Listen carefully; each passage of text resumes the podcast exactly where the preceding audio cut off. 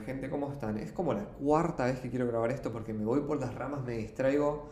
Empezó la temporada Sagitario ayer y estoy tipo... Quiero grabar esto. En 20 minutos tengo terapia. No quiero hablar de esto en terapia, pero quiero grabarlo rápido. Va a ser como muy cortito esto porque tengo 20 minutos nomás. A no ser que siga grabando después de terapia. Eh, pero nada, recién tuve una discusión con una persona sobre la identidad bisexual y, y, y en realidad era una discusión sobre la identidad bisexual porque yo no estaba hablando sobre nadie pansexual, solamente estaba hablando sobre mi bisexualidad y nada más. Eh, pero esta persona en su historia de Instagram, eh, que ya la borró, publicó una definición de Google de la, de la bisexualidad, que habla de que la bisexualidad es como hombres y mujeres, entonces la pansexualidad es más amplia. Y después dice, si sos bisexual y te sentís atraído por identidades trans y no binarias, no sos bisexual, sos pansexual. A ver, esto es muy problemático, porque nadie puede definir la identidad de una persona a no ser que sea la identidad propia. Entonces, yo no puedo definir la identidad de nadie, absolutamente nadie, solamente la mía. No puedes saber cómo es una persona si no hablas con ella. Y si esa persona te está diciendo, che, esto es lo que soy yo, y te lo pasas por el orto, e-, es una falta de respeto.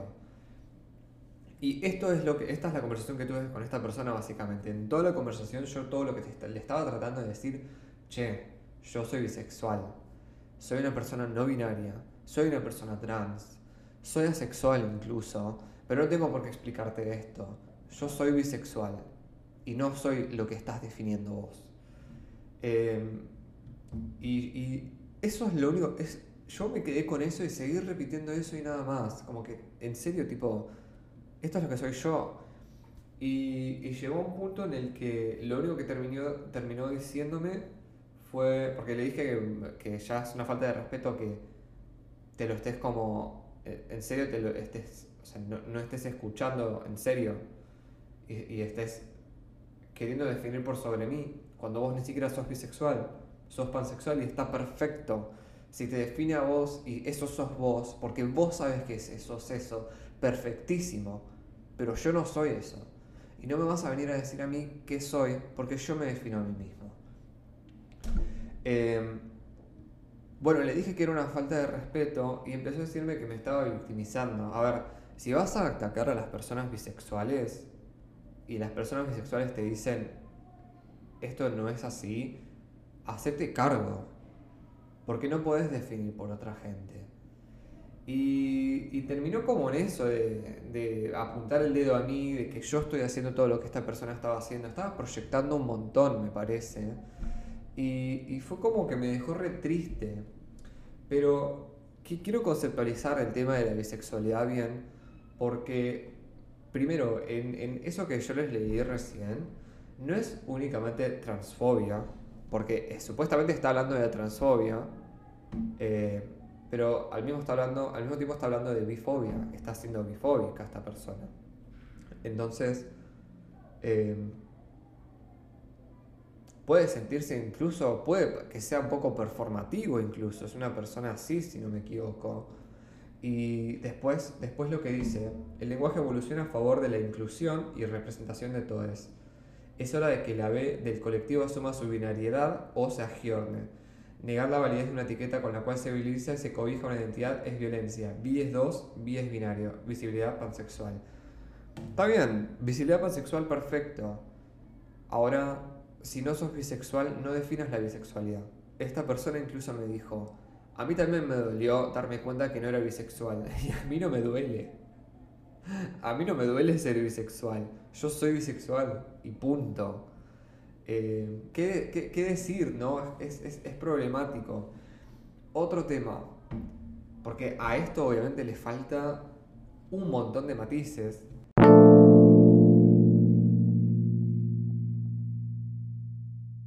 También me pasó el manifiesto pansexual, eh, o un manifiesto pansexual, porque, mm, no sé, eh, no es un manifiesto con el que esté de acuerdo porque agarra la bisexualidad como si fuera parte de la pansexualidad, como si la pansexualidad fuera un espectro en el que la bisexualidad cae, como la no binariedad es un término paraguas en el que no conformista, género fluido, agénero, muchas otras identidades entran.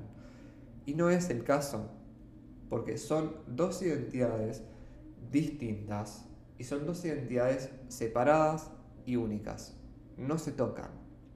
Son, son dos líneas paralelas que no se tocan.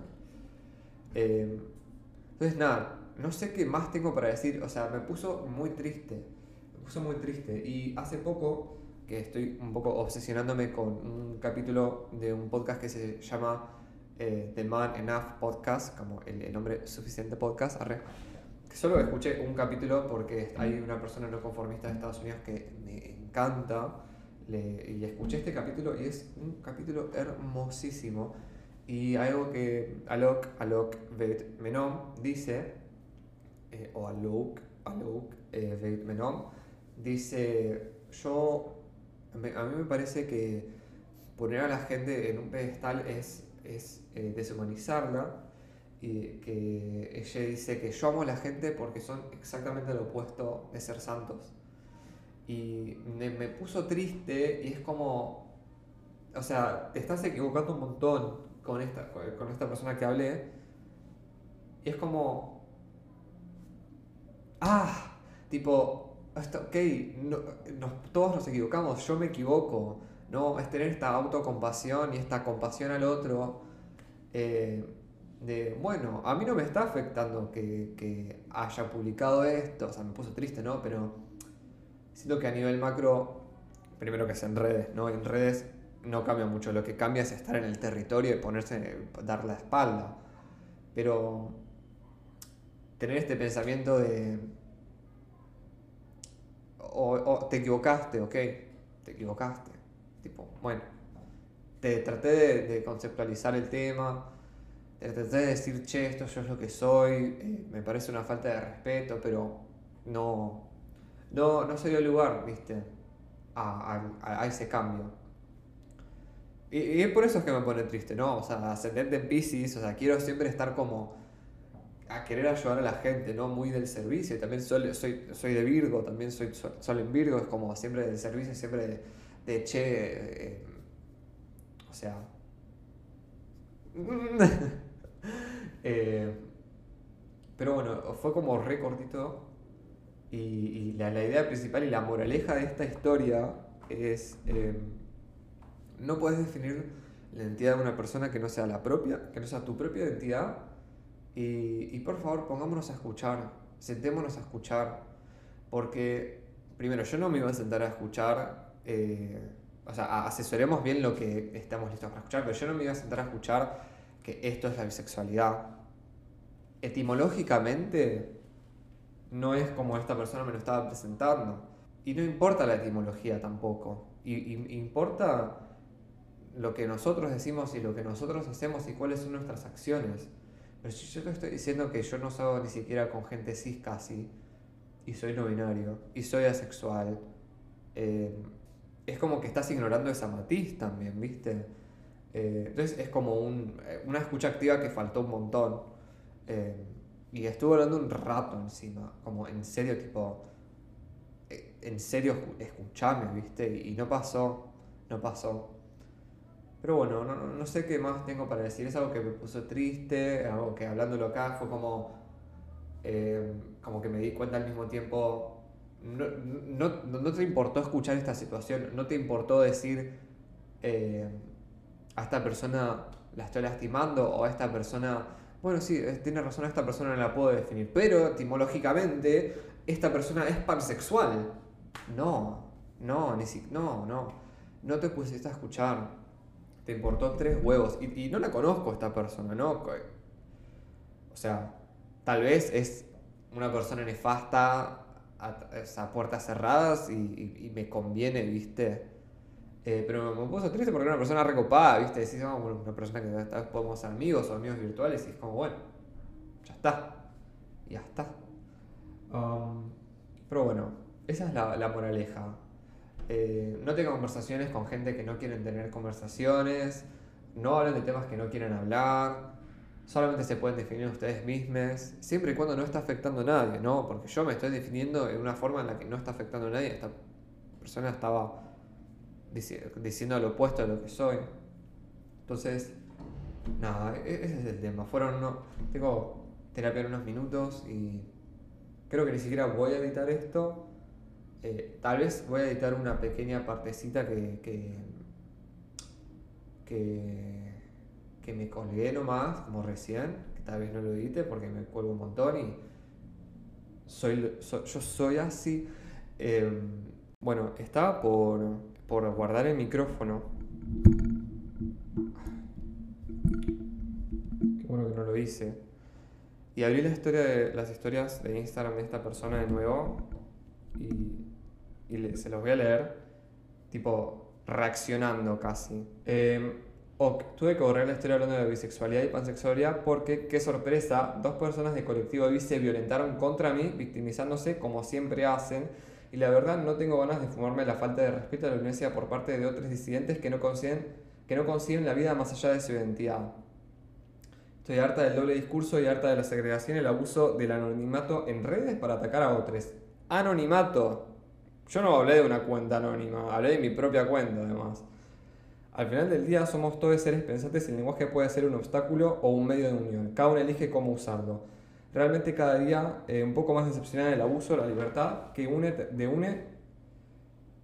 Eh, realmente cada día un poco más decepcionada del abuso, de la libertad de uno donde empieza del otro, recuérdenlo.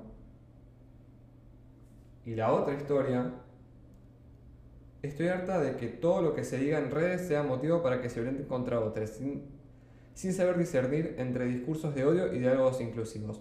Todos somos libres de pensar diferente, pero nadie tiene derecho a atacar a una persona que habla de invisibilidad y con esto engloba absolutamente todas las luchas latentes por las cuales se habla de diálogo.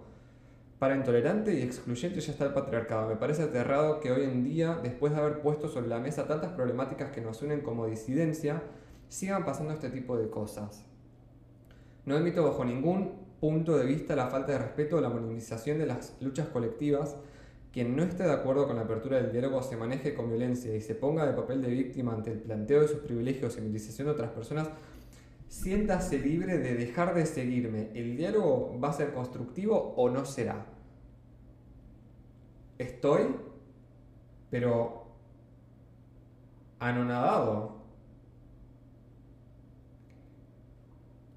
Esta persona lo único que quiere es monopolizar entonces. Quiere capitalizar con su lucha y quiere, no sé, atención, supongo. Pero bueno, esto es, muy problemático y es algo que pasa en, en bastantes... Ah, tengo dos minutos. En bastantes em, movimientos. Hay siempre hay gente que está monopolizando para representar la lucha como algo que le sucede a ellos y a nadie más. Y entiendo que esta persona sí está hablando de colectivo, pero hay mucha gente, mucha, mucha gente que se monopoliza. ¿Para qué? Para que se visibilice a ellos más, a ellos y a nadie más. A ver, yo en este podcast eh, voy a nombrar a quien, tenga, a quien se tenga que nombrar. Y está malísimo y está muy, muy mal que te pongas a hablar y te pongas a atacar gente y lo que esta gente te está diciendo, esto no es lo que somos, al menos yo, no sé la otra persona, esto no es lo que soy yo, y es que te estamos atacando.